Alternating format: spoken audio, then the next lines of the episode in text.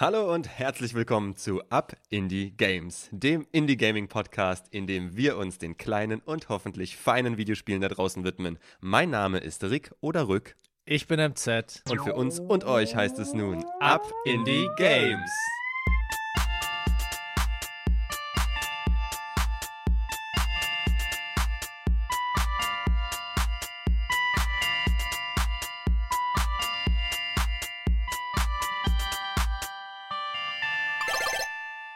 Hi MZ. Hallo Rick.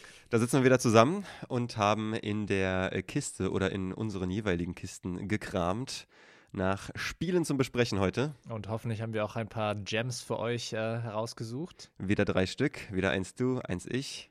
Genau, diesmal fängst du an. Und eins gemeinsam am Ende. Genau, ich fange äh, an heute. Bevor ich aber äh, meins herauskrame, wollte ich äh, dich fragen, Hast du in letzter Zeit ein Buch hervorgekramt, um mal ganz kurz den Fokus von dem einen Medium aufs andere zu wechseln? Ich muss sagen, ich habe früher recht gerne gelesen und ähm, mir auch dafür Zeit genommen. Jetzt, äh, wo ich voll im Berufsleben stehe, jetzt mit Familie, mit jungem Kind, habe ich eher weniger Zeit, Bücher zu lesen. Ich werde es auf jeden Fall versuchen, ähm, in der Zukunft wieder äh, mir als Ziel zu nehmen und das auch konkret durchzuziehen. Aber es gab zu viele Bücher, die ich angefangen habe zu lesen und auch öfters dann im Urlaub hatte ich mir immer vorgenommen, ein Buch mitzunehmen, habe das auch gemacht, aber dann habe ich nicht eine einzige Seite davon geöffnet und nicht ein einziges Wort gelesen. Und im Prinzip hat es dann einfach nur noch mehr Platz weggenommen, mein Gepäck nur noch schwerer gemacht. Deswegen habe ich das jetzt den letzten Urlaub auch gar nicht erst versucht, sondern werde erstmal versuchen, ähm, auf bestimmte Sachen in meinem Leben nochmal eher klarzukommen, dass ich diese innere Ruhe habe und mich dann auch entspannt hinlesen, hinsetzen kann und mich so einem Buch widmen kann. Ja, ich glaube, ich bin da ganz ähnlich, dass ich so diese kleinen Short Bursts, für die manche besonders Indie-Spiele sich ja anbieten, dass ich das mit dem Lesen nicht so gut machen kann. Kommt natürlich auch auf das Buch an. Aber äh, ja, das mit dem Gewicht verstehe ich auch. So digitales Lesen, dass du so, ein, so was wie ein Kindle oder irgendwie so, so ein anderes Gerät, dass du das so mitschleppst, das hast du da. Überhaupt nicht. Ich hatte teilweise früher auf dem Handy ein bisschen was gelesen. Ähm, bei mir ist es auch eher, also ich lese jetzt nicht irgendwelche fiktionalen Sachen oder sowas, sondern halt eher versuche irgendwelche Klassiker, irgendwelche Geschichtsbücher halt, irgendwelche aus der Antike oder was weiß ich, aus irgendeinem äh, alten Zeitalter, so nichts unbedingt Neueres äh, mir durchzulesen, sondern versuche irgendwelche Quellen zu lesen. Und es erfordert schon sehr viel Konzentration, weil da sehr viele Namen, sehr viele Orte genannt werden, die man überhaupt heutzutage gar nicht kennt, es so viel kon historischen Kontext darum gibt um irgendwelche englischen Literaturklassiker und so, die man auch selber nochmal erforschen muss, weil es ja alles extrem eingebettet ist. Deswegen finde ich, ist es immer so ein Riesenunterfangen, zumindest für mich, so wie ich Bücher angehen möchte, dass ich da mir genug Zeit äh, nehmen möchte und auch sozusagen in die Tiefe gehen möchte und nicht einfach nur oberflächlich irgendwas zu lesen. Also so auch wie der Popcorn, das ist für mich immer der Begriff vom Kino halt her, mhm. dass man sich irgendwie was anguckt und dann im Prinzip danach wieder äh, das vergisst, dass es vielleicht dann entertaining war aber nicht so tiefgründig. Und ich möchte dann doch eher so ein bisschen eher in die Tiefe gehen, anstatt irgendein Krimi, der, weiß ich nicht, in der x-ten Auflage jetzt ist, äh, mir durchlese. Wie sieht es denn bei dir aus? Ja, naja, diese Klassiker haben ja bei uns beiden schon allein wegen der, unseres Hintergrunds, was wir jetzt so professionell gemacht haben oder zumindest gelernt haben, immer eine große Rolle gespielt. Deswegen ist es ja vielleicht auch gar nicht so schlimm, dass du gerade nicht mehr so viel liest, weil du, so wie ich, denke ich mal, auf jeden Fall schon den Soll erfüllt hast am Bücherwälzen, besonders Klassiker, so fette Schinken, besonders hier aus Großbritannien, aus der englischen Literatur, da haben wir ja wirklich viel durch. Aber ich, genau, ich fragte jetzt, weil ich den Fokus auf so eine neue Lese-Experience, jedenfalls nehme ich das so wahr oder würde das so eintüten, so kategorisieren, äh, lenken wollte. Und zwar ist es dieses Konzept oder dieser äh, Rahmen, den dir so eine Visual Novel jetzt im Bereich von Spielen gibt. Das ist ja auch, also ich vergleiche das gerne mit dem Bücherlesen, denn für mich ist das so ein ähnlicher Modus, in den ich da gehe. Es geht weniger um Geschicklichkeit. Du liest natürlich viel. Ne? Das sind Leute, die sprechen. Es ist eine, eine, ein, ein Narrator ist ja auch manchmal dazu lesen. Und äh, allein das ist ja schon das, was ähnlich ist. Aber dann ist es auch so ein Zurücklehnen, ein weniger aktiv sein ein trotzdem, na manchmal hast du verschiedene Stränge, die dann so eine Geschichte nehmen kann, dass du dann noch diesen Entscheidungscharakter hast, ne, und dass es so deine personifizierte oder personalisierte dann äh, Geschichte ist. Aber genau, es ist für mich mehr so wie, wie, wie das Lesen als, als, als so ein Spielen. Gibt das irgendwie Sinn? Ja, es ist also ein wirklich sehr interessantes Genre, das du da angesprochen hat, hast, ähm, auf das wir auch noch gar nicht gekommen sind bisher. Ja, man kann es ja auf jeden Fall vergleichen. Es wird ja auch Novel deswegen genannt, ähm, Visual Novel, weil es natürlich diese visuellen Elemente hat mit Charakteren oder weiß ich nicht, dass man sich so ein bisschen bewegen muss, so ein bisschen Click and Point in der Umgebung, vielleicht auch genau, Sachen kombinieren ja. muss, aber dass es ja hauptsächlich um das Lesen geht, ähm, des Textes, die Charaktere, die sich da, die da irgendwas sagen und den Narrator und alle Sachen, die vielleicht früher in irgendwelchen Beschreibungen vorgekommen wären in einem Buch, werden dann halt einfach dort visuell wiedergegeben. Ganz ähnlich geht es mir persönlich ja auch bei Comicbüchern. Ich mag ja auch Comics sehr gerne und da hast du diesen literarischen Lesecharakter, wo du auch wieder Spielraum hast äh, zu interpretieren, wie liest du diese Stimme jetzt, wie ist das jetzt von der Intonation her äh, dann beschaffen, aber du hast eben noch dieses visuelle Element, was ja fast schon filmisch ist. Du hast Perspektiven in diesen Panels, du hast äh, verschiedene andere visuelle jetzt Instrumente, die ich jetzt nicht so runterrattern kann, aber das ist ja sehr verwandt mit dem Film und wenn es jetzt in so einer Visual Novel im Spielerahmen passiert, ist das fügt, also führt das für mich ganz viel aus Film und eben Comics auch noch zusammen mit dieser Komponente der Interaktion noch. Definitiv. Und ähm, auch mit diesen Panels, da gibt es ja auch sozusagen bestimmte Vorgaben, wie man da vorgehen kann oder sollte. Und das kann man ja auch nochmal brechen. Und vor allem aber auch bei diesen Visual Novels, da hat man ja, wie gesagt, zum einen das Visuelle, aber man hat auch Sound dazu. Das heißt, es kann auch nochmal ganz mit äh, Geräuschen unterlegt werden mit bestimmten Effekten oder auch Musik. Und das, wie du gesagt hast, führt ja verschiedene Elemente zusammen, die das Ganze nochmal immersiver machen und den ganzen anderen Flair, Twist geben, dass man irgendwie dieses Medium ähm, anders äh, aufnimmt und halt auch diese Reading Experience halt irgendwie ganz anders gestaltet, als wenn man sich halt mit einem Buch irgendwo hin äh, pflänzt und es äh, sich durchliest. Und wo du es gerade angesprochen hast mit dem immer weniger lesen, also ich kenne es auch in Videospielen teilweise, wenn die Story oder die Dialoge mich jetzt nicht so sehr interessiert, dann bin ich auch eher so der Typ, der das einfach halt wegklickt, weil ich möchte dann halt eher so diese Gaming-Experience. Das Spielprinzip macht mir halt eher Spaß, irgendwas zu erkunden, irgendwie die Gegner zu besiegen oder all sowas. Und dann klicke ich mich da immer mhm. ganz schnell durch und ähm, habe mir auch gar kein, hab gar kein Interesse, mir da irgendwie die Dialoge durchzulesen oder die Story großartig, weil ich die sowieso nicht besonders ansprechend finde, sondern eher das Gameplay interessiert mich. Aber das ist ja eigentlich im Prinzip ganz umgedreht bei diesen Visual Novels. Ja, wobei du auch oft, ja, besonders jetzt bei neuen Beiträgen in diesem Genre, hast du ja dann ganz oft so ein Element und darauf, ich will ja auf etwas ganz Bestimmtes hinaus, ein ganz bestimmtes Spiel, nämlich mein erstes. Aber erstmal noch generell, du hast ganz oft dieses Element von noch entweder einem Minigame oder vom Plot getrieben, einem investigativen. Ich denke jetzt an sowas wie Phoenix Wright, Ace Attorney. Da hast du ja auch, ist ja auch Visual Novel, sehr viel sprechen, wo du aber auch noch selbst irgendwie Sachen verknüpfen musst. Und dann gibt es ja diesen ganzen Courtroom-Kontext, das ist ja dann nochmal was anderes. Aber dieses Investigative drumherum, wo es wirklich um das Sprechen, beziehungsweise für dich dann als spielende Person ums Lesen geht, ähm, genau genau, hast du vermischt mit neben noch diesen anderen Elementen. Und jetzt hattest du gerade eben gesagt, und das hatte ich ja auch eingangs so beschrieben, das sehe ich jetzt eher ein bisschen weniger weiter weg vom Spielen und mehr beim Lesen. Das Spiel, über das ich heute sprechen möchte, vereint für mich auch verschiedene dieser Elemente, die wir alle gerade genannt haben und ist gleichzeitig wenig Spiel, aber auch gleichzeitig viel Spiel. Und was das bedeutet, äh, das erläuter, erläutere ich gleich. Das Spiel, von dem die Rede ist und sein wird, ist Later Alligator aus dem Jahr 2019. Es ist diese Experience äh, oder eine Mischung aus Experiences, die wir gerade angesprochen haben, ein Point-and-Click-Adventure, dieses äh, Action- Adventure-Ding, Visual Novel, verschiedene Sachen, auch andere kleine Minispiele spielen da eine Rolle. Dazu erzähle ich gleich mehr. Es ist eine Kollaboration zwischen Pillow Fight und dem Animationsstudio Small Boo. Wenn ich es jetzt richtig verstanden habe, äh, sind die auch schon bekannt irgendwie so ein bisschen im Internet wegen dieser Flash-Animation oder so, so Web-Cartoon. Sachen, die kenne ich jetzt nicht, aber wenn du dir Later Alligators Art Design anguckst, also was für mich da sofort hochploppt als Erinnerung, sind eben diese alten Flash-Animationen im Internet, ähm, was waren da die Seiten, Newgrounds oder so für diese Webtoons, die es da gab. Es sieht genauso aus. Also ich habe ja auch damals ganz primitive Web-Flash-Sachen äh, gemacht und dieses Art-Design ist einfach genau aus dieser Zeit.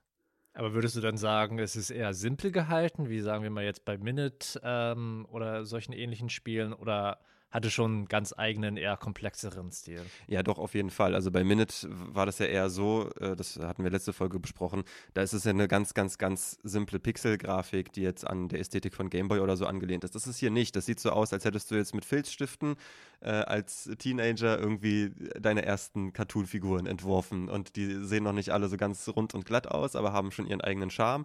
Und ich denke mal, so oder zumindest mit Absicht so aussehend waren ja auch viele von diesen Webtoons und in diesem Stil ist auch Later Alligator gehalten. Okay, das ist ja sehr interessant, weil ähm, wenn ich auch an Visual Novel denke, das erste, was mir dann in den Kopf irgendwie ploppt, sind halt irgendwie so Anime-Manga-mäßige Figuren, weil ja. man sieht es ja auf jeden Fall im Steam Store, das wird ja irgendwie immer wieder überladen mit irgendwelchen Visual Novels von irgendwelchen Leuten, die dann halt irgendwas mit so Anime-Charakteren und du bist irgendwie der junge Highschool-Schüler, der mhm, irgendwie mit mhm. Frauen umgeben ist und du weißt nicht, welche von den Frauen willst du, aber alle sind irgendwie an dir interessiert ja, und du bist ja, irgendwie ja. so der tollpatschige der dann irgendwie, weiß ich nicht, die Liebe seines Lebens finden muss. Ähm, einer der besten Beispiele ist ja Doki Doki Literature Club. Da werden wir vielleicht auch noch mal irgendwann zurückkommen auf dieses Spiel. Ja, ist mir auch genau, das ist immer sowas, woran ich an, als erstes denke, Visual Novels. Later Alligator bricht auf jeden Fall schon mal mit dieser Tradition, denn das Setting hier ist äh, die fiktionale Stadt Alligator, New York City. Also wir haben eine Welt bevölkert von Alligatoren und das ist alles in diesem so, also es ist dieser New York-Vibe. Mir ist erstmal Chicago eingefallen, denn dieser Vibe, in dem dieses Spiel gehalten ist, ist so dieses grimy Mob-Gangster-Umgebung so ein bisschen. Wenn du so irgendwie so Al Pacino oder, oder äh, wie heißt der andere? Der Taxi-Driver-Typ, wenn du diese Filme, diese anguckst, so diese schmierige irgendwie Mafia-Umgebung und, und alles ist, wie gesagt, alles so ein bisschen dreckig und, und New York amerikanische Straßendreck und da, da drin ist, wird irgendwie Glücksspiel betrieben und du hast irgendwie anzugtragende Personen, die shady an der äh, Straßenecke stehen.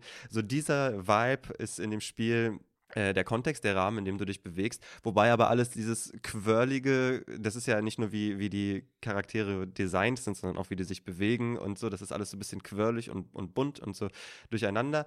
Und äh, hat aber diesen, ja, Noir ist das jetzt auch nicht unbedingt, aber so diesen Gangster und vor allem diesen Private Eye-Charakter, denn das bist du. Du bist ein Privatdetektiv namenlos, soweit ich das jetzt bisher sehe. Und du bist, also du nimmst dich aus der Ego-Perspektive wahr. Du kannst manchmal sehen, du trägst einen Anzug, du hast einen Koffer dabei, du hast eine Armbanduhr und du interagierst mit der Welt um dich herum. Das Spiel fängt so an, dass du in diesem Hotel erscheinst und an einem Tisch sitzt ein junger Alligator, der ganz nervös und ganz, ganz paranoid wirkt und äh, dann davon überrascht ist, dass du ihn ansprichst. Und äh, damit stößt sich dann eine Story los. Okay, also wir haben ja auch wieder ein Common Theme. Gibt es hier wieder ein Geheimnis oder ein Mystery, das gelöst werden muss und das vielleicht doch wieder Twist und Turns hat, die man überhaupt nicht erwarten kann? Wie ist es denn da? Ja, das ist nämlich das, womit dieses Spiel auch ja, spielt, diese Erwartung, die du dann, glaube ich, hast, wobei damit ja auch schon durch die Ästhetik und, und ja, das Design schon gebrochen wird. Aber ja, du begegnest diesem Alligator, der übrigens Pat heißt. Ne? Ich bin ja nicht nur äh, Rick oder Rück, ich bin ja auch Patrick, deswegen habe ich da auch gleich wieder einen Bezug gesehen.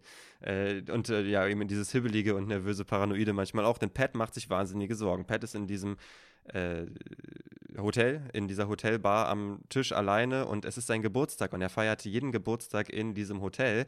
Aber irgendwie ist heute etwas anders und seine Familie, die ist in kriminellen Machenschaften verwickelt und jetzt hat Pat Angst, dass er, weil ihm irgendwas heute anders vorkommt, dass er vielleicht irgendwas verraten hat, was er nicht hätte verraten sollen und dass die Familie ihm da jetzt irgendwie, ja, ihn, was ist so eine Mafia-Art zu sagen, äh, umlegen.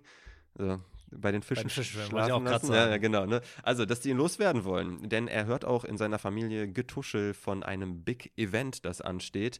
Und seine Befürchtung ist natürlich, dass das äh, seine Hinrichtung oder eben seine, seine ähm, Assassination dann sein wird. Okay, du hast gesagt, es ist eine Visual Novel. Aber wenn man so eher an Detektivspiele denkt, dann denkt man doch eher an Click-and-Point-Adventure es ist eben so eine Mischung. Also du musst ganz, ganz, ganz viel lesen und reden mit Charakteren in der Welt.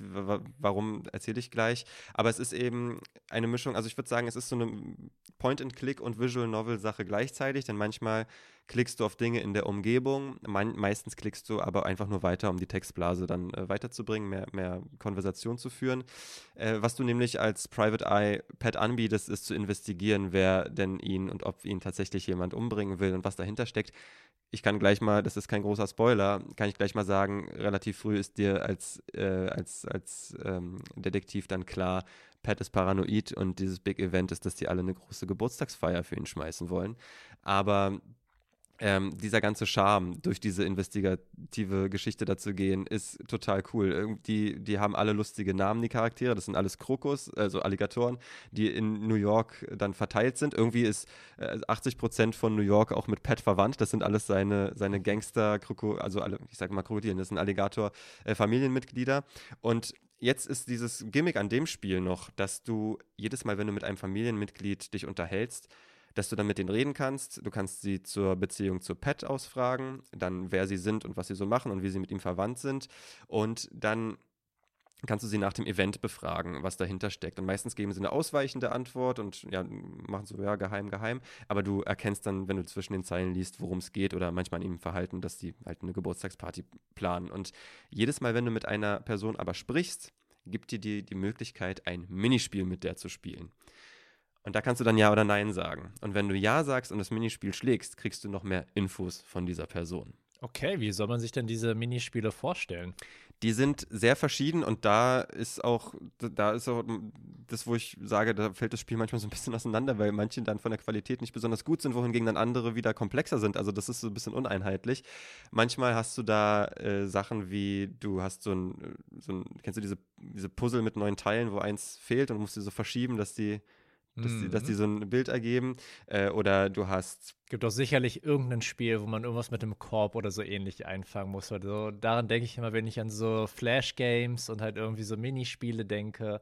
Irgendwie so dieses ganz typische, simple, was man schon tausendmal gespielt hat. Äh, ja, ne, sowas genau hatte ich jetzt noch nicht, aber zum Beispiel Pinball für alle ah, ja. unter uns, die die internetlose Zeit am Computer noch miterlebt haben und Entertainment gesucht haben, die Windows 3D Pinball gezockt haben. Ding, ding, ding, ding, ding. Die, äh, für die ist es auf jeden Fall was dabei. Ja, also sowas ist dann da äh, mit drin oder einfach so ein auf, auch Aufmerksamkeitsspiele. Da brauchst, musst du was durchblättern und dann den Türcode zu etwas finden. Also es sind so ganz, ganz kleine, einfache Sachen, manchmal Bilder zuordnen. Also wirklich einfache Spiele. Es ist einfach. Also es sind viele verschiedene, deswegen sagte ich eingangs, es ist, ist cool. viel Spiel da drin, aber es sind alles einfache Spiele. Und es hat trotzdem diesen Zurücklehnen-Charakter, denn alles Investigative, in Anführungszeichen, was du machst und diese Minigames, das ist alles nicht wirklich anspruchsvoll. Aber da gibt es doch auch sicher dann für jeden was dabei. Ja, also ich würde sagen, dass dieses Spiel wirklich eine gute Heranführung ist. Ich habe jetzt nicht geschaut, ob es das auch auf Deutsch gibt. Aber es ist grundsätzlich eine gute Heranführung an das Genre, also Visual Novel, aber auch Point-and-Click-Adventure, aber auch, wenn du so eine niedrigschwelligen Minigames ausprobieren willst und, und Kindern die zeigen willst. Ich würde sagen, das kannst du gut einem Kind anbieten. Der Humor ist da und den finde ich auch lustig, aber der ist harmlos. Äh, okay, dann, wenn er, also musst du halt selber entscheiden, ab welchem Alter du da dein Kind äh, irgendwie diese Gangster und, und umlegen und spring dich um die Ecke Vibe aussetzen willst. Aber das ist, wie gesagt, total überzeichnet, cartoony. Das ist alles ganz, ganz harmlos. Die Charaktere haben alle lustige Namen, auch so richtig amerikanische Namen. Also dann sind die Charlene und Bob, aber dann äh, haben die auch so diese Gangsternamen, dann so äh, Nice Eric oder The Slasher oder Two-Ton Tony ist dann so ein ganz großes, äh, großer Alligator. Genau, und äh, du bewegst dich dann in dieser Welt eben aus dieser Ego-Perspektive, investigierst, hast verschiedene Stadtteile, in die du mit der Straßenbahn dann fahren kannst, verschiedene Kontexte. Und das Spiel, wir hatten ja auch anfangs gesagt, äh, Comics und Perspektiven, das spielt auch sehr viel damit. Also das ist diese ganz einfache Ästhetik, aber du hast nicht nur immer diese Ego-Perspektive, oder eigentlich schon diese Ego-Perspektive, aber manchmal hältst du dir ein Handy vors Gesicht und scrollst durchs Handy oder benutzt die Tasten vorm Handy oder so. Ne? Also äh, du hast da auch schon ein bisschen Abwechslung drin. Die, die, dieser Rahmen, dieser New York Gangster, grimy, sleazy Rahmen, der ist einfach total cool, aber eben auch so ein bisschen cutesy präsentiert und die Musik, so dieses Jazzige, was du vielleicht damit assoziierst, ist halt genau on point dabei ähm, und auch die Kleidung, die die haben, das macht so ein bisschen das Spiel etwas, finde ich, wie viele Batman-Beiträge, ähm, nämlich Batman sieht für mich immer, egal ob das in der Zukunft spielt oder jetzt spielt oder in den 80ern spielt, es sieht irgendwie immer aus, als wenn es in den 30ern spielt. Auch wenn die Soll dann, heißen? Also die haben irgendwie, die Autos sehen immer alt aus. Da haben immer die, äh, der, der ähm, die, die, Polizisten da oder halt die Detectives haben immer dann so eine Trenchcoats an. Die Häuser, diese alte New York im Regen-Ästhetik, also das, ich assoziiere irgendwie immer so 30er damit und dann hat plötzlich jemand ein Handy. So. Und das ist bei Later Alligator geht mir das ähnlich, dass alles irgendwie so diese alte Ur-Mafia-Kontext-Stimmung äh, hat, aber du hast halt so ein, du hast jetzt auch kein, kein Touchscreen, du hast so ein Flip-Phone, das ist auch nochmal so ein anderer Vibe. Ja, aber so eine Mischung ist das. Das Spiel ist auf jeden Fall, punktet das meiner Meinung nach im Charme, in der Präsentation. Es ist nicht besonders anspruchsvoll, wie gesagt. Und ich habe als Kritik so ein paar, das habe ich als Fragezeichen-Kritik, da bin ich mir gar nicht so sicher. Aber ich glaube, das ist nicht so ganz, ganz rund programmiert, denn hin und wieder wiederholen sich manchmal Dialogabschnitte oder ich habe auch manchmal dann Sachen gesehen, wo ich mir nicht sicher war, ob das ein Tippfehler ist, der da noch drin ist. Dann äh, oder eine ästhetische, weil jetzt die Figur anscheinend dann irgendwie Quatsch geredet hat oder so, das konnte ich dann nicht so ganz unterscheiden, was da jetzt dahinter steckt. Aber nichts Game-Breaking, sondern es sind eher kleinere Bugs, die du da ähm, ja, genau, überhaupt bist. nicht, überhaupt nicht Game-Breaking. Wenn, dann holt es sich vielleicht kurz aus dieser immersiven Erfahrung raus. Aber was es eben trotz dieses Charakters Visual Novel und zurücklehnen und mehr so aufnehmen und passieren lassen, ist es jetzt auch nicht so diese Experience, die dich jetzt voll und ganz einsaugt. So ein bisschen, wenn dein Gehirn eh schon so am Abschalten ist am Abend und du willst dich zurücklehnen und dann auch mal ein paar Mal grinsen und lachen, dafür ist es so ein entspannter Ride. Wie gesagt, zum mehr zurücklehnen als aktiv beitragen. Und du hast ja vorhin erwähnt, die Minispiele, die sind ja eher im Hintergrund. Also es geht ja jetzt nicht direkt ums Gameplay, sondern es geht ja eher um die Dialoge, um die Charaktere, dass die alle rund sind ähm, und halt keine flachen Charaktere sind. Kannst du vielleicht ein bisschen was zum Dialog auch sagen oder den Charakteren? Also grundsätzlich ist das schon alles so von Humor motiviert. Also die Charaktere sollen, ich habe schon gesagt, die Namen, die haben schon alle so einen Vibe und sind lustig. Äh, die meisten sind dann auch irgendwie so überzeichnete Karikaturen von Charakteren. Der eine, der besonders hart sein will, es aber nicht ist. Dann die eine, die besonders dann weiblich und tussig ist. Dann irgendwie dann äh, die ähm, äh, Unterhemd tragenden, äh, Pool spielenden in der Kneipe, die dann am Rauchen sind und so diese überzeichneten Charaktere hast du, wie die dann auch entsprechend reden, das hast du auch. Also da ist wirklich einfach Joke nach Joke, aber ich finde das jetzt nicht anstrengend, sondern das ist auch so ein situativer Humor, der dann irgendwie auch so aus dem Setting, wie die dann da irgendwie sich bewegen oder wo die dann da stehen und dann mit dir sprechen. Das ergibt sich alles so und es funktioniert für mich, es ist cool gemacht und passt. Sehr, sehr cool. Hört sich ja auch noch ein Spiel an, das hast du ja auch schon ähm, zwischendurch erwähnt, das muss man ja nicht unbedingt alleine spielen, sondern das kann man vielleicht auch mit der Familie, mit Freunden, der Freundin oder irgendwie, irgendwie sowas spielen. Genau. Also, wie gesagt, ein niedrigschwelliger Einstieg in verschiedene Spielaspekte, mal weniger um Geschicklichkeit jetzt bemüht. Wir hatten ja auch viel Plattformer, 2D-Plattformer und Präzisionssachen. Das ist jetzt eher auf dem entgegengesetzten Ende des Spektrums angesiedelt. Und ja, ja, jetzt muss ich das ja nochmal Jetzt muss ich das ja bewerten. Genau, das hört sich ja alles ganz interessant an. Was hast du dir denn für eine Bewertungseinheit äh, ausgedacht für dieses Spiel? Da nehme ich äh, passend zum Alligator-Gebiss Bisse. Und ja, das hat mich gebissen, das Spiel, aber das hat mich jetzt nicht verschlungen und ich es auch nicht.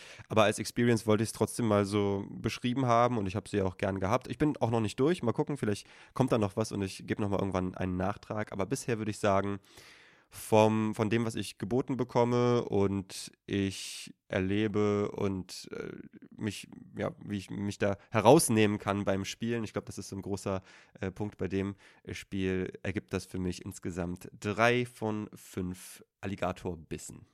Sehr schön. Eine Frage habe ich jetzt aber noch zu diesem Spiel. Es gibt ja diese Urban Legend, dass äh, Leute in New York Alligatoren halt das Klo runterspülen. Die holen sie sich immer, wenn sie noch ganz klein sind und wenn, wenn sie langsam zu groß mhm. werden, spülen sie das, das Klo runter. Und da gibt es ja auch diese ganze Urban Legend, dass im den Sewer-Kanälen, äh, also halt da in der Kanalisation, ja. halt irgendwelche Alligatoren oder irgendwelches Ungeziefer, irgendwelche Reptilien halt leben. Ist es da in diesem Universum auch so, dass sie kleine Menschen vielleicht das Klo runterspülen? Oder gibt es da irgendwelche Referenzen dazu vielleicht? Oh, das wäre, also ich bin dem noch nicht begegnet, vielleicht ist es da drin und ich habe es noch nicht bemerkt, aber ja, ich sehe, dass, es auch äh, passen könnte. Und es würde auch zu dem Humor passen, dass da jemand vielleicht dann irgendwie paranoid dann, weil viele dieser Charaktere sind ganz hibbelig und haben Angst vor irgendwas, ja. Dass da irgendjemand dann noch so eine Verschwörungstheorie aufliegt, aber ich bin ihm noch nicht begegnet. Kleiner, aber vielleicht im Sequel dann. Ein kleiner Mensch kommt aus einmal auf der Toilettenschüssel hervor. Wer weiß. Okay, bevor wir unsere, zu unserem nächsten Spiel kommen, wollte ich dich nochmal zu einem sehr großen Thema in der Gaming-Industrie fragen. Oh. Und zwar den drei Buchstaben DLC. Downloadable Content oder auch zusätzlich ja äh, herunterladbare Inhalte. Hm. Was ist denn deine Einstellung dazu? Und hast du dir vielleicht schon mal DLC selber gekauft? Hm. Das ist jetzt für mich schwer zu sagen, denn oft nehme ich diese Angebote in Anspruch, dass ich dann schon gleich alle mit drin habe, weil ich mir dann das Spiel später kaufe Das nach dem Digital Release. Deluxe. Genau, da hast du schon alles drin, dann ist Edition das dann, dann, ja. dann schwer zu trennen. Deswegen weiß ich das jetzt gar nicht. Bei so größeren Sachen, äh, jetzt von Indies mal kurz weg, wie Spider-Man, da war ich mir jetzt gar nicht sicher, was da von DLC war und was dann.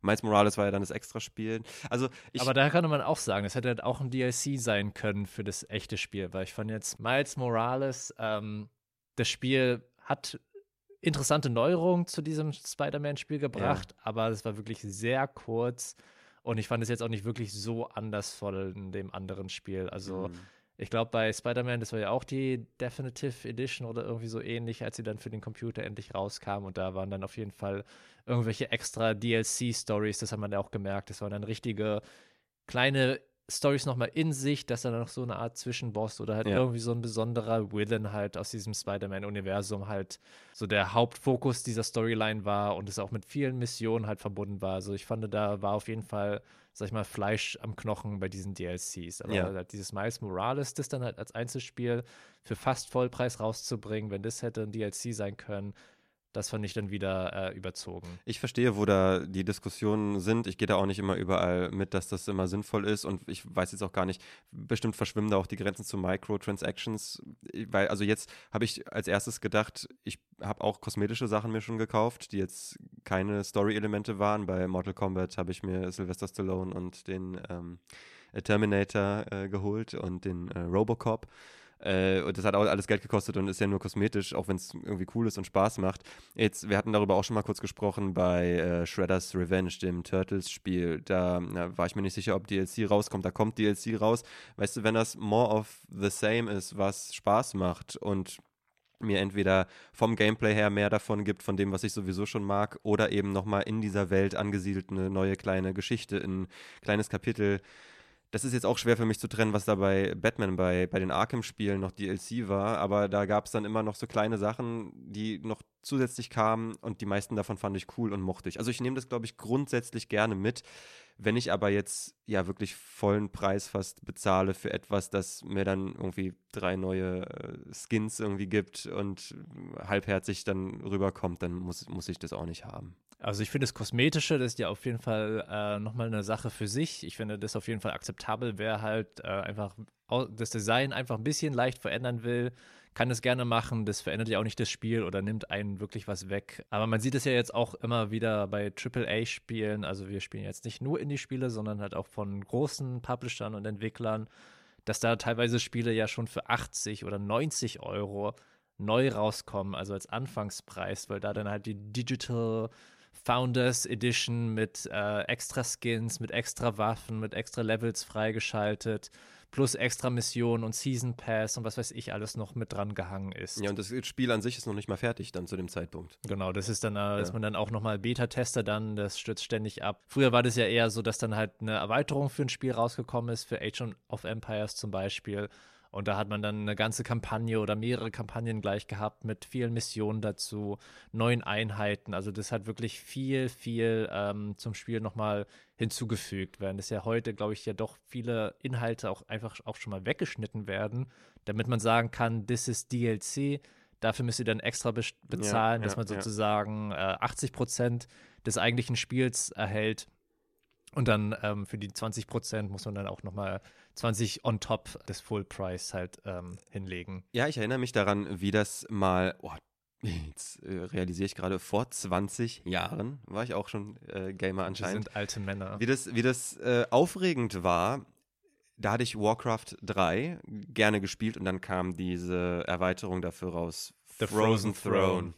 Und also anscheinend hast du das auch gespielt, ganz Ja, offensichtlich. total. Das ist ja, das war ja, ich habe ja die, das Grundspiel schon geliebt und es ist ja nochmal anders, als wenn du dich dann auf ein Sequel freust, denn das kann ja dann vom Spielen ein ganz anderes Spiel sein und dir vielleicht dann gar nicht mehr gefallen, aber solche Erweiterungen, wenn die rauskamen, dann war das more of the same, wie schon gesagt, dann mehr von dem, was ich mag, aber nochmal anders, mit mehr Möglichkeiten, nochmal ein bisschen äh, raffinierter. Genau, das ist ja so, als hättest du irgendwie so einen mega leckeren Kuchen oder sowas und dann hast du nochmal den Sahnehäubchen mit der Cherry on top darauf. Und das sind ja meistens früher diese Erweiterungen, die DLCs gewesen. Und ich finde, in dem Rahmen ist es auch völlig in Ordnung, wenn man halt ein fertiges Spiel präsentiert bekommt und dann kriegt man im Nachhinein weil es so gut ankam und die das Feedback so positiv war, dass sich ihr Entwicklerteam gesagt hat, ja, die Leute wollen mehr davon und das wollen sie auch und wir machen mehr, geben denen mehr of the same, aber halt ähm, noch verbessert, noch mehr, ähm, dass dann noch weitere Möglichkeiten eröffnet werden. Und das wird dann auch meistens natürlich total gefeiert, dann, dass man halt da neue Szenarien hat, neue Missionen, Kampagnen mit neuen Voicelines und all sowas, neuen Einheiten, die das dann alles nochmal ein bisschen komplexer machen. Vielleicht hatten die auch da vielleicht nicht das Geld oder die Zeit, äh, zu dem Zeitpunkt die ganzen Ideen, die sie schon umsetzen wollten, in das Spiel halt einzubauen. Und jetzt, weil sie dann halt das Funding haben, weil sie jetzt noch mehr Zeit haben, können sie dann eine Erweiterung, DLC herausbringen, den die Leute auch wollen wie ja möglicherweise bei dem Ninja Turtles Game. Das werden wir nochmal sehen, ähm, ob das äh, sich lohnt. Ich äh, muss da direkt denken an äh, so ein Paradebeispiel, finde ich, eigentlich, wie das laufen sollte. Also gut, bezahlte DLCs für noch extra äh, Content, so das, das äh, sehe ich ein, das mache ich auch, wie gesagt, ja auch in vielen Fällen gerne. Aber Disco Elysium, das kam ja komplett ohne Voice Acting, ohne, ohne äh, gesprochenes Wort kam das ja zuerst raus. Das hatte ich ja auch damals noch so textbasiert. Und dann irgendwann hatte das diesen Text gesprochen drin. Also das kam einfach als Update, ohne dass ich bezahlt habe oder das extra runtergeladen habe, einfach so. Da haben die einfach weiter dran gearbeitet und das angefügt und präsentiert und an dem Spiel weitergefeilt aber das war ja in erster Linie schon ein fertiges Spiel. Ne? Das hatte nicht für mich nicht diesen Charakter von wir packen irgendwas schon auf den Markt und wir fixen das später, weil es einfach ist, über ein Update oder dann noch DLC, wofür du bezahlen musst, dann das dann rund und glatt zu machen. Ja, den Sprachpaket DLC, das haben sie da nicht herausgebracht für einen extra Zehner, sondern ich denke mir, auch da war das wahrscheinlich auch die Intention. Die wollten es eigentlich mit Voice Acting herausbringen, aber das kostet natürlich sehr, sehr viel Zeit und sehr viel Geld äh, diese ganzen Stimmen aufzunehmen, das alles synchronisiert und dass es gut zum Spiel dann passt und zu den Animationen im Spiel. Das ist natürlich sehr viel Aufwand, sehr viel Geld, sehr viel Zeit, das da hinein äh, gesteckt werden muss. Und da haben sie dann zum Ende hin doch eher die Version, die sie eigentlich auch im Original hatten, dann so umgesetzt, ohne extra dafür Geld zu verlangen, was ja auch wirklich äh, den sehr, sehr hoch angerechnet werden sollte. Also Disco Elysium, darauf werden wir auf jeden Fall auch nochmal zurückkommen, ist auch ein super Spiel. Aber wir wollen uns jetzt erstmal auf ein anderes Spiel konzentrieren. Und zwar hattest du ja auch schon mal World of Warcraft angesprochen, das dritte Spiel und dann die Erweiterung. Ich glaube, es war nur Warcraft, ne? World of Warcraft war dann das Online. Ah ja, ne? Warcraft 3, genau, war das äh, Strategiespiel. Wir sprechen heute auch über ein für den Indie-Sektor eigentlich, äh, denke ich mal, unterrepräsentiertes äh, Genre, also den Strategiesektor, Real-Time Strategy. Ähm, Northgard ist ein nordisches Mythologiespiel, das ähm, im Strategiesektor ange äh, angesiedelt ist, bei dem der Spieler einen Wikinger-Clan kontrolliert und um die Herrschaft eines mysteriösen, neu entdeckten Kontinents kämpfen muss. Das Spiel kam erstmals in Early Access auf Steam. Ich glaube, so 2016 vielleicht schon rauf, aber 2017 mhm. war es auf jeden Fall in Early Access. Und am 7. März 2018 ist es dann für den PC herausgekommen. Und nachdem es sich wirklich sehr gut verkauft hat, ähm, wurden dann auch ähm, Versionen für die PS4, die Xbox One, die Switch und auch den Mac entwickelt. Und die kamen ein Jahr später, 2019, heraus. Das Spiel wurde entwickelt von dem französischen Entwicklerteam Shiro Games und auch herausgebracht vom gleichnamigen Shiro Unlimited.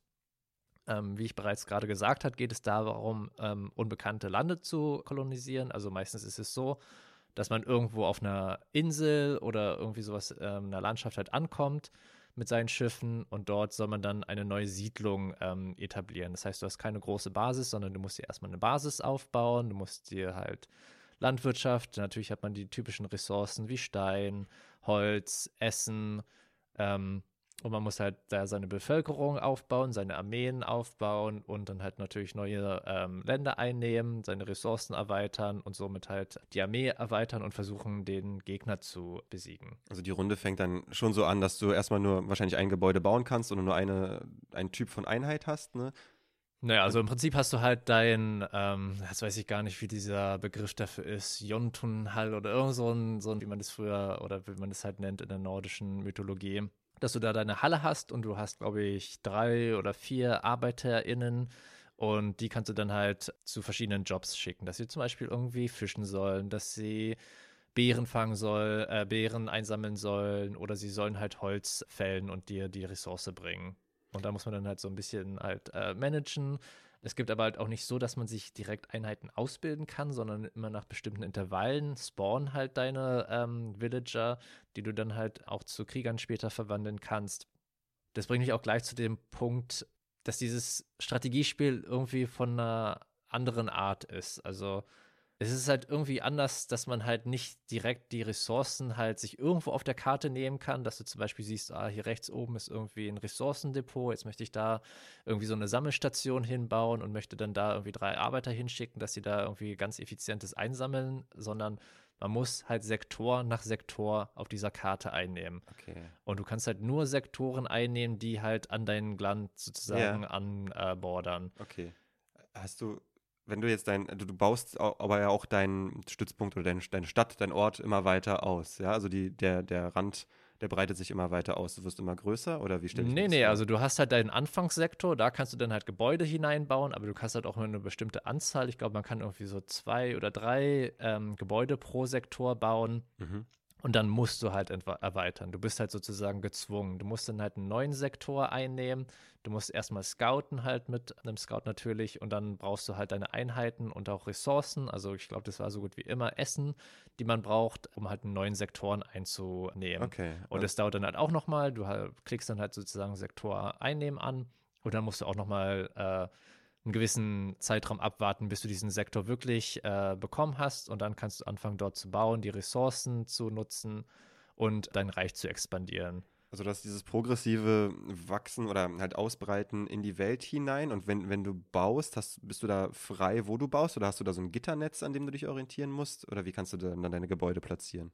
Naja, du kannst sie, wie gesagt, nur immer in deinen Sektoren bauen. Du kannst halt zum Beispiel jetzt nicht rübergehen zum Gegner und dann irgendwie einen Sektor da einnehmen und da dann halt irgendeine Baracke hinbauen und an Einheiten spammen. Was ich halt finde, dieses Spiel auch irgendwie sehr verlangsamt und auch irgendwie sehr einschränkt. Ich finde es ganz interessant mit diesen Sektoren und dass man Sektoren einsammeln muss, äh, einnehmen muss und dort dann die äh, Zugriff auf den Ressourcen hat. Aber ich finde, dieses ganze Spielprinzip, das schränkt es wirklich extremst ein, weil das wirklich sehr, sehr langsam alles macht, bis das Spiel halt wirklich losgeht. Natürlich in äh, Strategiespielen ist es immer so, dass es eine Aufbauphase gibt und dann gibt es die Kampfphase. Ähm, aber bei diesem Spiel dauert es wirklich sehr, sehr, sehr lange, bis man überhaupt Kontakt mit den Gegnern hast.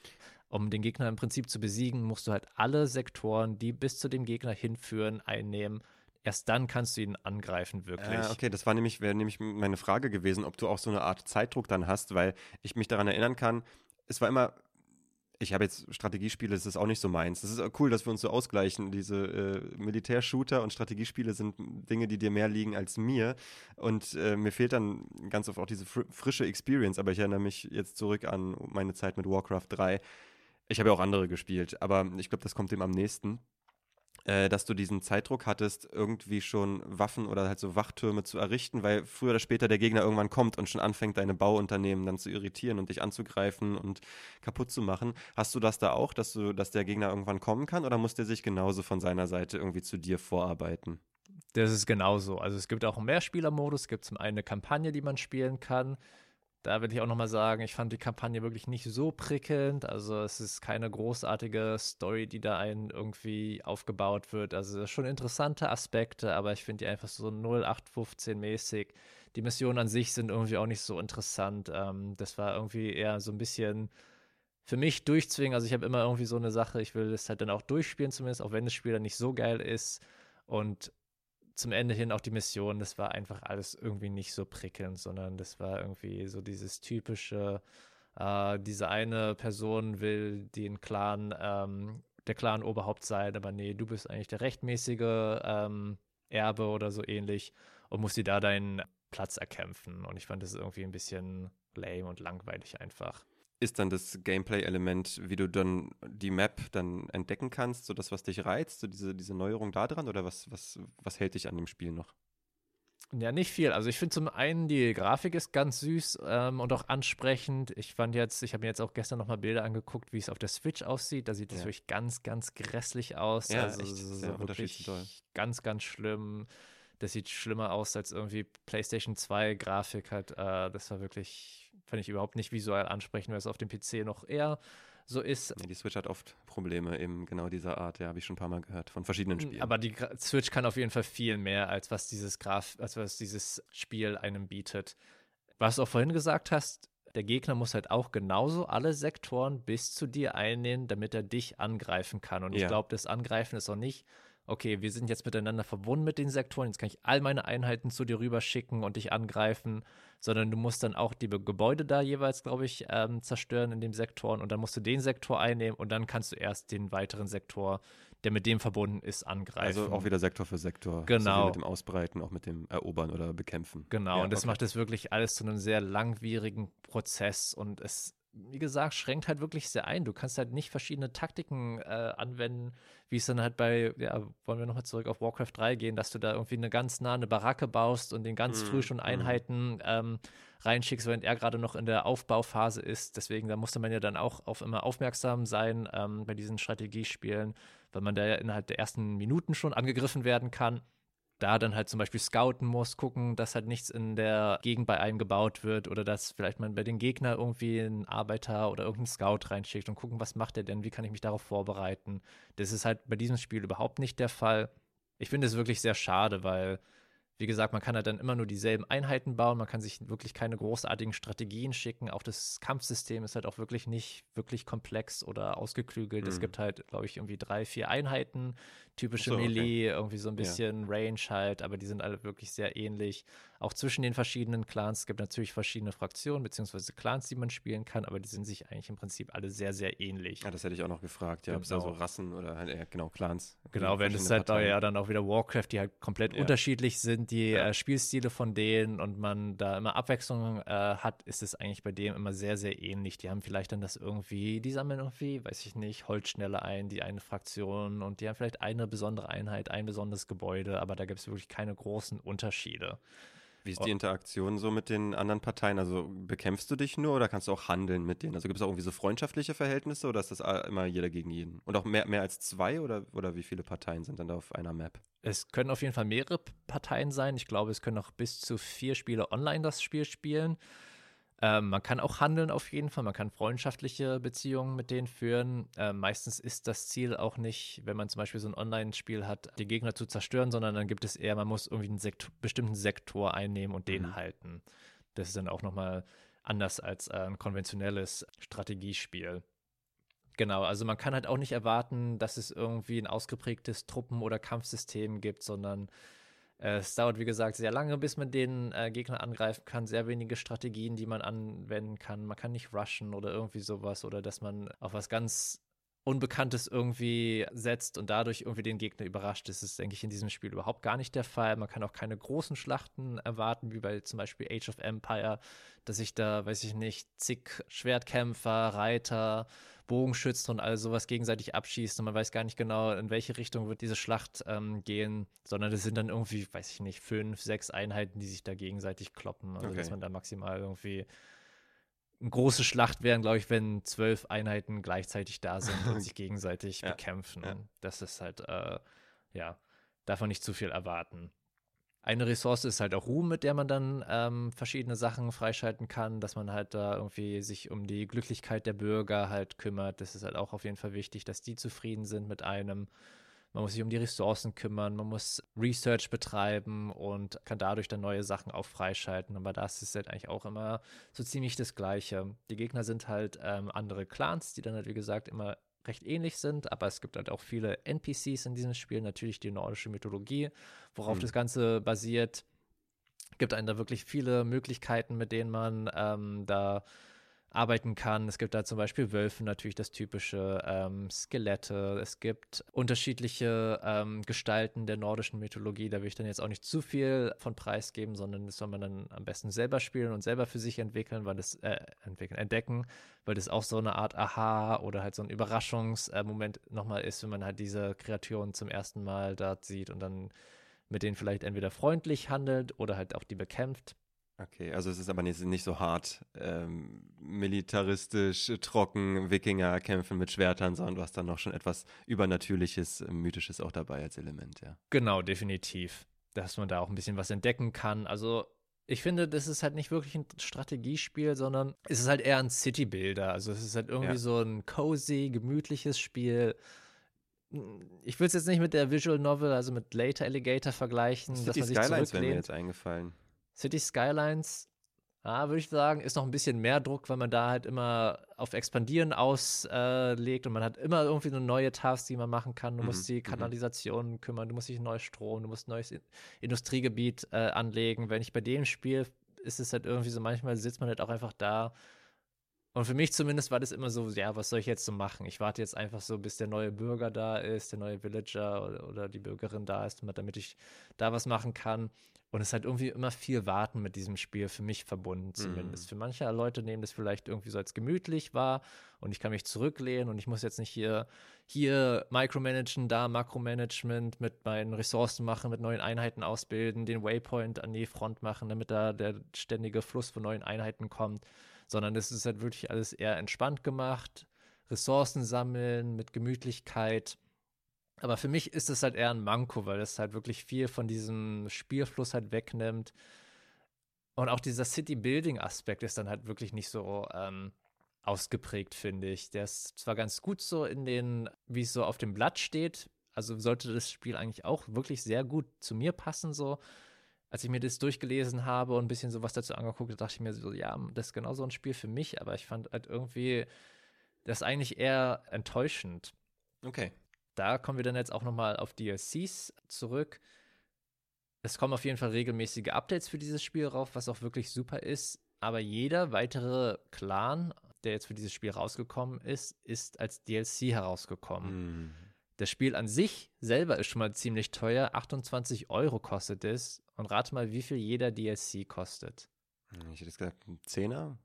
Ah, das ist noch ein bisschen zu teuer, 4,50 pro Clan. Ja, okay, das ist ja trotzdem. Ja, gut. Wenn und ich mir das jetzt so überlege, das ist wie so ein. Ja. Ja, du kriegst wirklich nicht viel Content. Also, so wie ich das jetzt gesehen habe, kriegt man noch nicht mal neue Missionen oder eine neue Kampagne mit den jeden Clan dazu, sondern du kriegst halt, wie gesagt, irgendwie eine Einheit vielleicht, ein neues Gebäude, eine kleine Neuerung, die halt das den Spielstil so ganz leicht modifiziert, ganz leicht verändert, aber jetzt wirklich nichts äh, Aufregendes irgendwie dazu bringt, dass man sich darauf freut, wie, wie gesagt, bei Age of Empires oder bei äh, Warcraft 3, ja, dass das da wirklich irgendwie was Großartiges bei rüberkommt. Das ist dann ein großer Unterschied, ja, wenn da jetzt keine neuen Szenarien dabei sind, nichts Neues, was wirklich dann als Paket geschnürt dir präsentiert werden kann, sondern wirklich nur, das ist ja, das ist ja fast nur was Kosmetisches. Also die Figuren sehen ja und die Gebäude sehen ein bisschen anders aus, ne, als die von den anderen, oder? Total. Also irgendwie, woran ich mir noch denken muss, ist irgendwie sowas wie Train Simulator, diese ganzen Simulator-Games, wo du irgendwie so ellenlange DLC-Listen hast und ja. die sind alle so teuer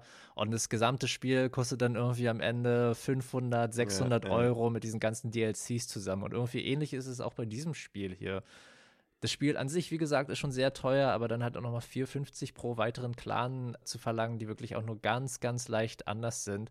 Da fühlt sich irgendwie dieses ganze Spiel an eher wie so ein Cash Grab. Ja, ja, verstehe. Und irgendwie ist es bei mir auch immer die ganze Zeit so im Hinterkopf, dieser Gedanke, weil irgendwie dieses Spielprinzip ist an sich voll cool und es hört sich auch richtig cool an. Und wie gesagt, so wie es auf dem Blatt steht oder so wie der erste Eindruck ist, habe ich eigentlich so voll Bock, dieses Spiel zu spielen. So dieses Setting interessiert mich, Strategie interessiert mich, so ein bisschen mehr Casual auch interessiert mich halt und mit verschiedenen äh, ähm, Ressourcen umzugehen, dieses Management, dieses City-Building-Aspekt, das sind alles äh, Spielelemente, die ich unglaublich gerne spiele.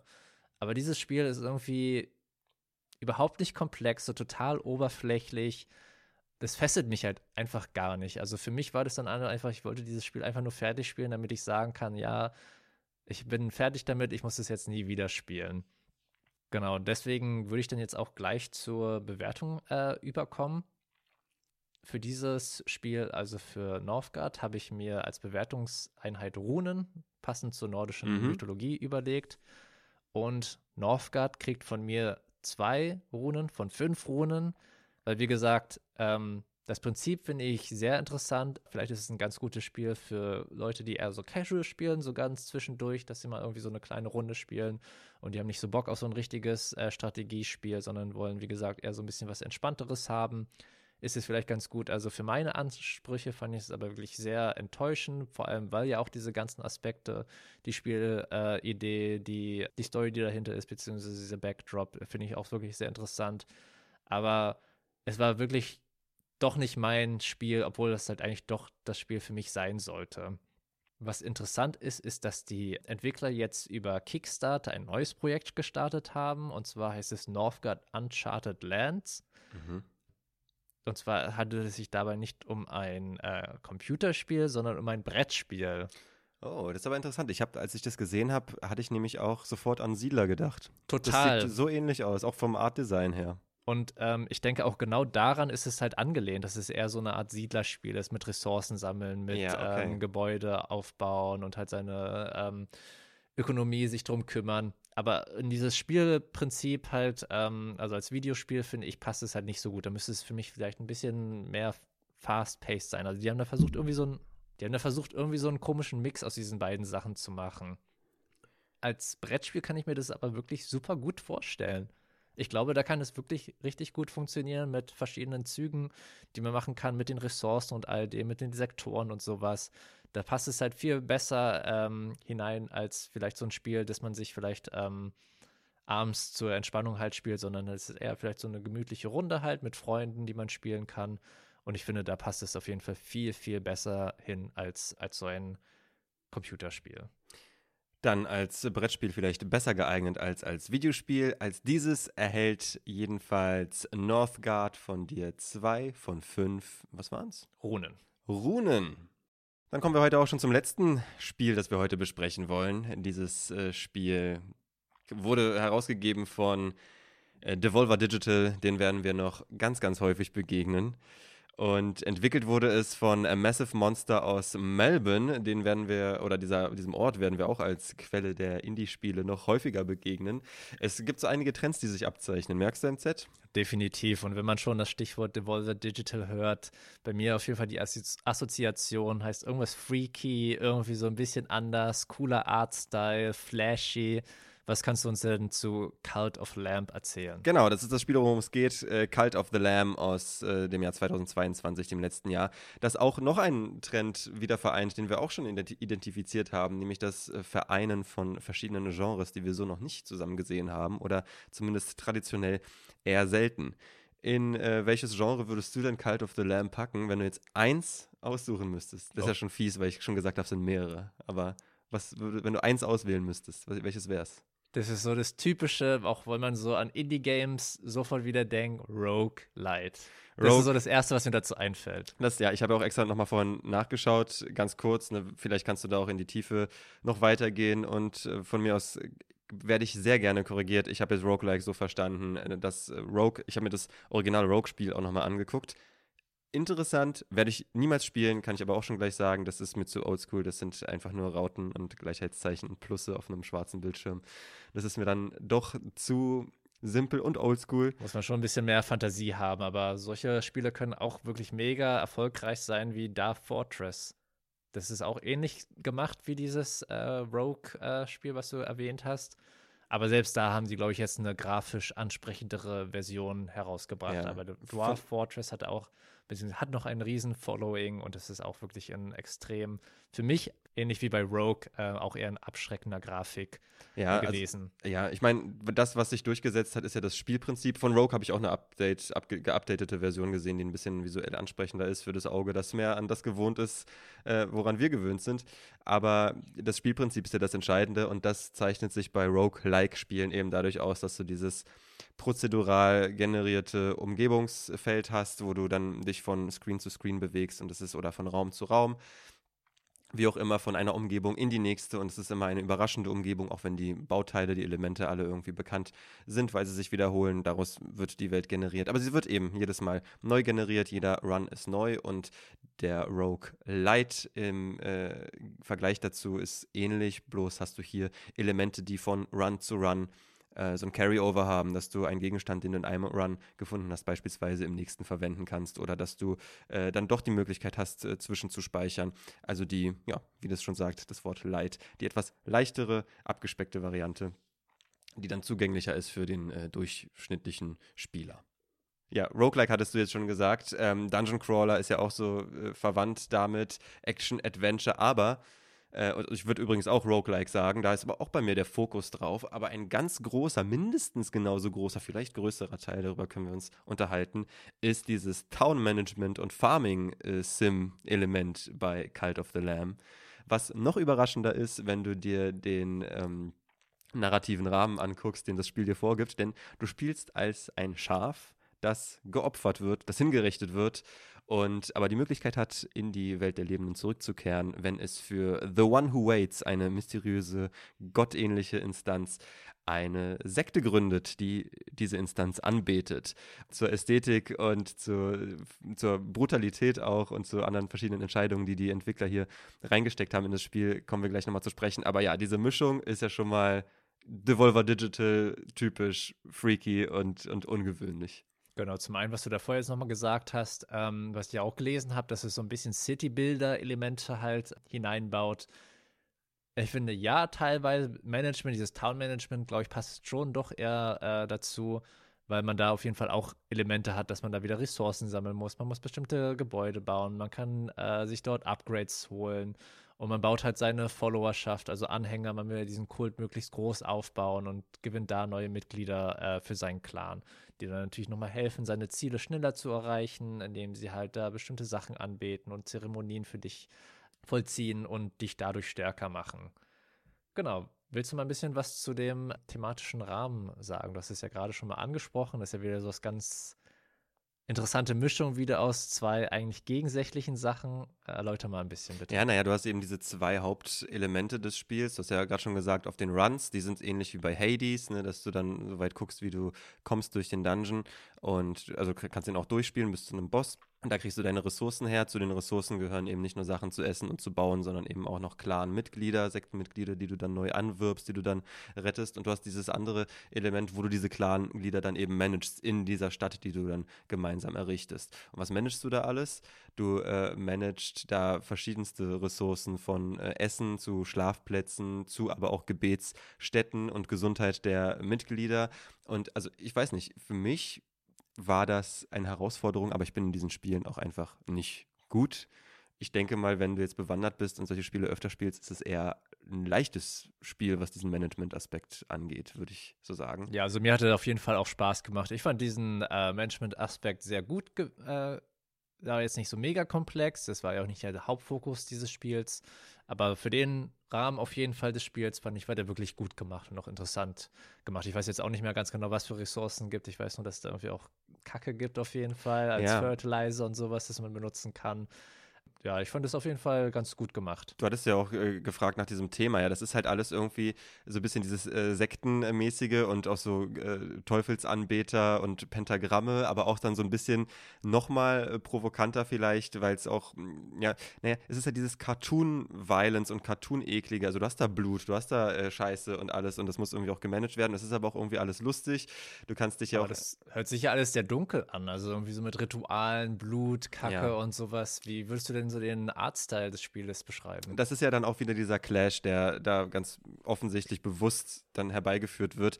Du hast dieses, also wir sind off offensichtlich auch äh, schon langsam alte Männer. Wir haben die Zeit miterlebt, auf der, äh, in, zu der auf MTV noch Musik gelaufen ist und auch die Zeit danach, wo sich das langsam aufgeweicht hat und immer mehr anderer Kram dazu gekommen ist, bis irgendwann nur noch anderer Kram auf MTV lief. Aber mein Punkt ist, wir haben Happy Tree Friends. Kannst du dich an die noch erinnern? Ja, total. Die haben ja genau sowas gemacht, was Cult of the Lamb macht. Dieses cutesy, cartoony, äh, kleine Stofftier, oder das waren keine Stofftierchen, auf jeden Fall kleine süße Babytierchen, die irgendwie gemetzelt und abgeschlachtet werden. Also dieser Kontrast zwischen das ist irgendwie süß und ansprechend und sieht aus wie für Kinder, aber dann passiert da was ganz Grauenvolles.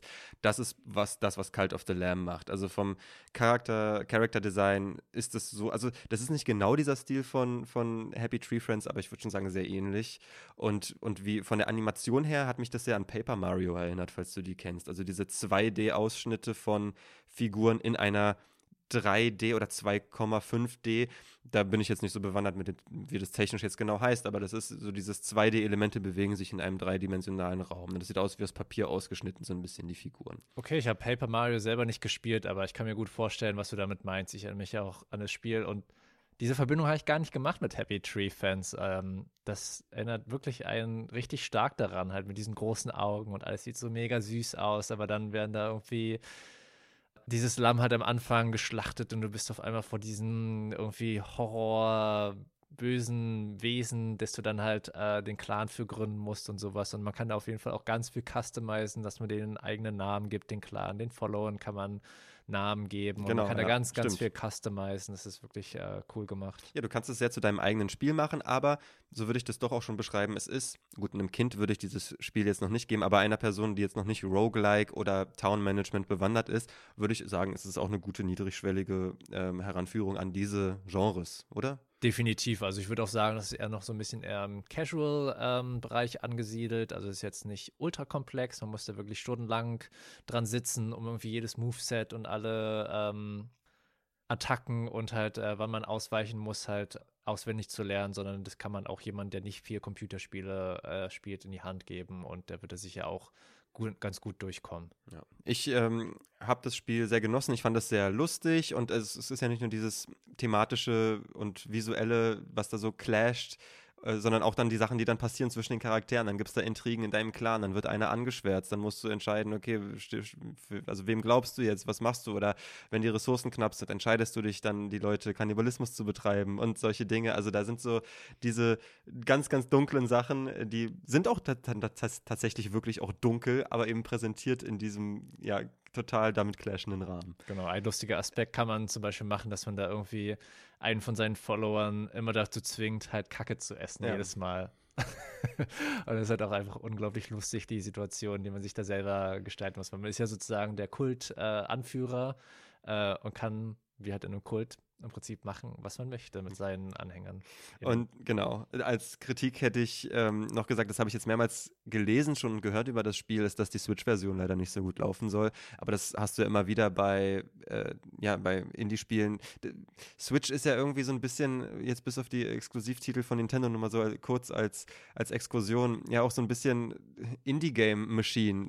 Alles, was nicht Nintendo ist, das meiste, was da drauf gut läuft oder überhaupt läuft, der, der größte Pool, so ist von außen, wir sind ja beide keine Switch-Spieler, aber so ist von außen mein Switch-Eindruck, das sind die Indie-Spiele, die da alle landen irgendwie. Und oft hat das dann mit dem Port, ich weiß nicht, ob das jetzt der richtige Begriff ist, aber mit der, mit der Übertragung dann auf, diesen, auf diese Umgebung von der Switch nicht so gut geklappt. Und das ist ein Beispiel dafür, wo das wohl nicht so gut geklappt hat. Aber scheint ja auch, dass Nintendo sehr verschlossen ist, also zumindest anderen großen Entwicklern. Also man sieht hier jetzt eher, dass so PlayStation, Xbox, Microsoft, Sony wollen eher zusammenarbeiten und sagen, wir wollen jetzt nicht Exklusivtitel nur haben. Man sieht es ja jetzt auch am PC, dass jetzt zum Beispiel Last of Us äh, Part 1 rausgekommen ist. Das Spider-Man-Spiel zum Beispiel, die auch alle Exklusivspiele eigentlich dafür waren weil das bei Nintendo überhaupt gar nicht sieht. Nee, Nintendo, wir werden niemals ein Mario-Spiel auf dem PC erleben nee. und die sind auch einfach, glaube ich, als. Darüber können wir eine ganze eigene Episode machen, welche Entscheidung äh, Nintendo warum trifft und wir werden das nicht durchschauen, weil das, glaube ich, einfach nicht zu durchschauen ist, was in dieser Firma äh, bei den Entscheidungsträgern ja. so dahinter steht. Können wir sehr gerne machen, auch was Emulatoren angeht, weil sehr, sehr interessant. Auf Reddit habe ich letztens ein Bild gesehen, wie man spielt Mario Odyssey. Welche war das neueste? Das war Odyssey, ja. Genau, Mario ja, Odyssey auf dem Steam Deck. Ja. Mit dem Emulator. Ja, ja, ja naja, du hast ja oft weiter in einem kleinen Exkurs, ne? Tears of the Kingdom läuft auch emuliert besser als auf der Switch. Wirklich? Ja, also solche Sachen. Gut, bald kommt die äh, Switch 2 oder Switch Pro oder Super Switch äh, auch noch raus, habe ich ähm, Light OLED. Vor, vor, vor, ich habe vor Max zwei Wochen Pro gelesen. Raus, die, ist, ja. wird vor, die wird vor April 2024 wird hier auf dem Markt sein. Wahrscheinlich. Mal gucken. Aber zurück zu Cult of the Lamb. Insgesamt, rundum, würde ich sagen, ist ein lustiges Spiel. Es ist ein Spiel, das dich, wenn du auf so Run Sachen und immer wieder neu versuchen und so weit kommen, wie du es schaffst, äh, versuche, wenn du solche Erfahrungen magst wie bei Hades, ist das dann das richtige Spiel, wenn du äh, so ein bisschen Customization, was so eine Gruppe, die du um dich scharst und auch so ein Ort, an dem ihr dann Zeit verbringt und lebt mit dieser Gruppe, wenn dir das äh, Management davon Spaß macht. So ein Element hast du dann auch. Es ist lustig, es ist rund. Jetzt beim Combat dachte ich so, das ist jetzt nicht das elaborierteste der Welt. Also du hast am Anfang immer, wenn du so einen Run startest, die Möglichkeit, aus zwei random gespawnten Waffen zu wählen. Die unterscheiden sich alle so ein bisschen in der Reichweite und in der Funktion und im Schaden, aber jetzt auch nicht so super viel. Also, dass du jetzt bei Hades je nachdem, welche Waffe ich aufgenommen habe, war es ein komplett anderer Run, ein komplett anderes Herangehen an die Strategie, wie ich mit den äh, Gegnern dann interagiere. Das sehe ich hier bei Cult of the Lamb nicht so äh, in die Tiefe gehend. Trotzdem macht es irgendwie Spaß. Und ich weiß gar nicht, ich habe es nicht durchgespielt. Ich weiß nicht, ob es ein Durchspielen gibt. Gibt es irgendwie ein, äh, ein Ziel? Hast du das Auf erreicht? jeden Fall, ja. ja. Wenn man alle äh, Bosse besiegt hat. Es gibt so, ja diese, diese ähm, anderen Cult-Leader, The Bischoffs, die ja einen am Anfang des Spieles geopfert hat. Und man soll sich ja sozusagen an den rechnen, beziehungsweise The One Who Awaits möchte, dass man die tötet und den eigenen ja, Kult äh, als mhm. Nummer eins äh, sich hervorhebt. Und ich finde, ähm, die Bosskämpfe sind auf jeden Fall sehr gut gemacht, die waren wirklich interessant gestaltet, aber wie du es bereits erwähnt hast, dieser Roguelike, dieser Dungeon Crawler Aspekt, der war irgendwie sehr repetitiv. Also am Anfang hat mir das wirklich alles sehr viel Spaß gemacht so im letzten, sagen wir mal, Fünftel des Spieles wollte ich aber auch einfach damit fertig sein, weil es halt immer wieder dasselbe war. Du gehst immer in dieselben Dungeons, ja. du hast dieselben Waffen, die sind auch nicht verändert und es ist ganz klar, welche Waffen die besten sind, mhm. welche Herangehensweise die beste ist. Also da gibt es auch nicht irgendwie so viel Variation, dass man da irgendwie mit einem anderen Stil rangehen kann und heute versuche ich mal die Waffe mit den Items und äh, hol mir die Upgrades, wie jetzt hey, dass du das äh, korrekt angesprochen hast. Also diesen Aspekt, den fand ich ein bisschen ähm, enttäuschend zum Ende des Spiels hin, weil dann auch da dieser Building-Aspekt, den hat man dann auch schon relativ weit ausgeprägt. Und man muss dann zu jedem Follower einzeln zum Beispiel hingehen, um da halt, um eine bestimmte Ressource zu sammeln. Und irgendwann habe ich gesagt, ja, fuck it, ich habe da einfach keinen Bock mehr darauf. Ich will jetzt einfach nur dieses Spiel durchspielen. Ich habe jetzt sowieso alles schon fast äh, aufs Maximum getrimmt. Da ähm, ist mir dann jetzt auch dieser, dieser Management-Building-Aspekt jetzt irgendwie auch völlig egal, sondern ich will einfach nur noch durch mit dem Spiel. Und ja, dieses, dass ein bisschen repetitiv wird und das ein bisschen kurzweilig auch ist, dieses Spiel zum Ende hin. Das fand ich ein bisschen äh, enttäuschend. Aber ich fand doch, im Großen und Ganzen hat es doch viel Spaß mir gemacht. Ähm, es gibt ein paar Abzüge, wie gesagt, die Sachen, die wir gerade angesprochen haben. Da könnte man auf jeden Fall das ein bisschen, ähm, hätte man interessanter machen können. Also ich finde vor allem halt bei so einem Roguelike-Spielen, ähm, die dann halt auch so im Dungeon sind, da müssen einfach viele Waffen und viele Upgrades äh, mhm, dabei sein, mhm. dass es halt immer wieder ein bisschen anders mhm. ist. Also da war wirklich, man wartet die ganze Zeit, dass irgendwas Neues dazu kommt, aber es ist halt immer wieder dasselbe, dasselbe und dasselbe. Ja, ich würde sagen, es macht aber trotzdem Spaß, auch wenn jetzt der Spaß äh, und der Style über der Challenge und der technischen Raffinesse stehen. Dann würde ich sagen, bewerten wir doch mal das Spiel von äh, 1 bis 5 oder 0 bis 5. Bei 0 wird es bei mir nicht landen. Als Bewertungseinheit äh, würde ich vorschlagen, bei Cult of the Lamb, Lamb äh, Opfergaben. Was hast du für einen Vorschlag? Nee, finde ich passt ganz gut, ja. Dann lege ich mal vor und sage, für mich äh, landet Cult of the Lamb. Das ist ja irgendwie ein Wert, bei dem ich oft lande. Irgendwann kann ich das auch mal aufschlüsseln. Ich muss mir, glaube ich, selber auch mal aufschlüsseln, wie ich so zu meinen äh, Bewertungen komme. Aber Cult of the Lamb kriegt von mir vier von fünf Opfergaben aus, den, aus allen genannten Gründen. Es ist eine neue Experience, eine frische, die macht ähm, experimentell etwas mit äh, zwei Genres, die sie zusammen, die zusammengeführt werden auf eine frische Art. Wir haben kleine Kritikpunkte, aber insgesamt ist es wie von Devolver Digital eben üblich, typisch und mittlerweile, denke ich, auch erwartet, ein toller Beitrag im Bereich der Indie-Games. Sehr schön. Also ich versuche eigentlich gegen diese vier Punkte Inflation so ein bisschen anzukämpfen oder ein bisschen differenzierte andere Bewertungen mal zu geben. Aber ich finde, hier passen auch die vier Punkte wieder ganz gut, weil wie du gesagt hast, dieses Spiel kam eigentlich im Prinzip aus dem Nichts. Also es kam auf einmal raus und war da. Und Absolut, ja. Ich fand, das hat mich aber total angesprochen, so vom visuellen her, von den Roguelike-Elementen, von den äh, Management, Bilder-Aspekten und all sowas. Fand ich, da habe ich wirklich sehr gerne die Zeit mit verbracht. Also es hat mir wirklich viel Spaß gemacht ist jetzt, man sollte nichts allzu Komplexes erwarten, was das Kampfsystem angeht oder halt dieses Management-System. Aber wenn man mal so ein paar Stunden hat und mal irgendwie so was visual, äh, visuell Ansprechendes spielen möchte, einfach so ein bisschen casual, spaßmäßig, dann finde ich, passt da Cult of the Lamb total gut hinzu. Also ich fand auch die Story, auch wenn sie jetzt nicht irgendwie tiefgehend ist oder so, wirklich interessant. Und ähm, ich denke auch definitiv neueren Spielern kann man dieses Spiel sehr gut ans Herzen legen. Okay, und somit kommen wir auf acht Opfergaben von insgesamt zehn Opfergaben. Also wieder auch ein gutes bis sehr gutes Spiel für uns, das wir euch äh, gerne ans Herzen legen.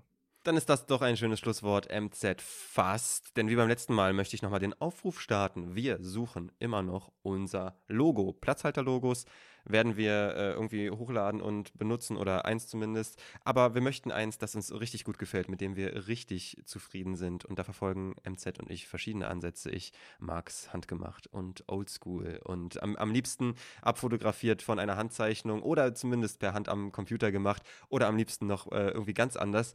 Äh, aber Hauptsache selbst gemacht.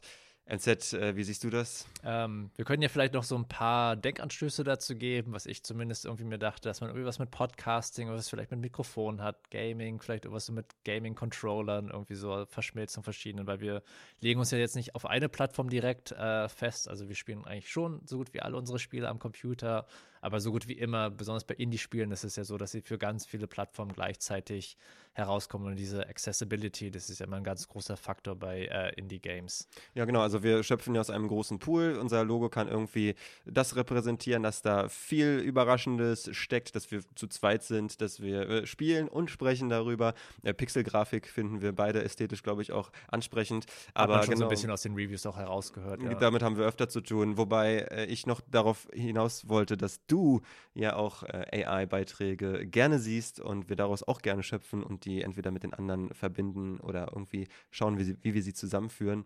Und deswegen sammeln wir weiter. Genau, man kann ja entweder einen Wettkampf daraus machen, was ist besser, selbst gezeichnete Sachen von unseren ZuhörerInnen oder AI kreierte, oder vielleicht kann man das ja auch miteinander verschmelzen und äh, sozusagen die symbiotische Zukunft damit weisen. Das ist natürlich immer das allerbeste Ziel und auch in diesem Fall arbeiten wir darauf hin. Mal gucken, erstmal sammeln wir, was wir daraus machen und wie wir das äh, zusammenführen und mit euch zusammen dann entscheiden, äh, wo wir dann landen, logotechnisch.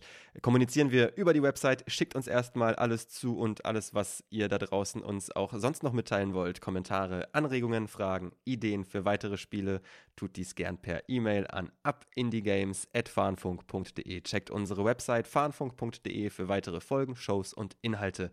Gebt uns eine Bewertung direkt in eurer Podcast-App und abonniert unseren Kanal auf YouTube. Das hilft uns alles sehr. Vielen Dank an Niklas für die Musik. Vielen Dank an euch alle da draußen fürs Zuhören. Es war mir mit dir wie immer eine Freude im Z. Auch mir hat es viel Spaß gemacht. Ich hoffe, es macht unseren Zuhörerinnen genauso viel Spaß, wie es uns beim Aufnehmen gemacht hat. Und noch einen schönen Tag. Bis zum nächsten Mal. Ciao, ciao.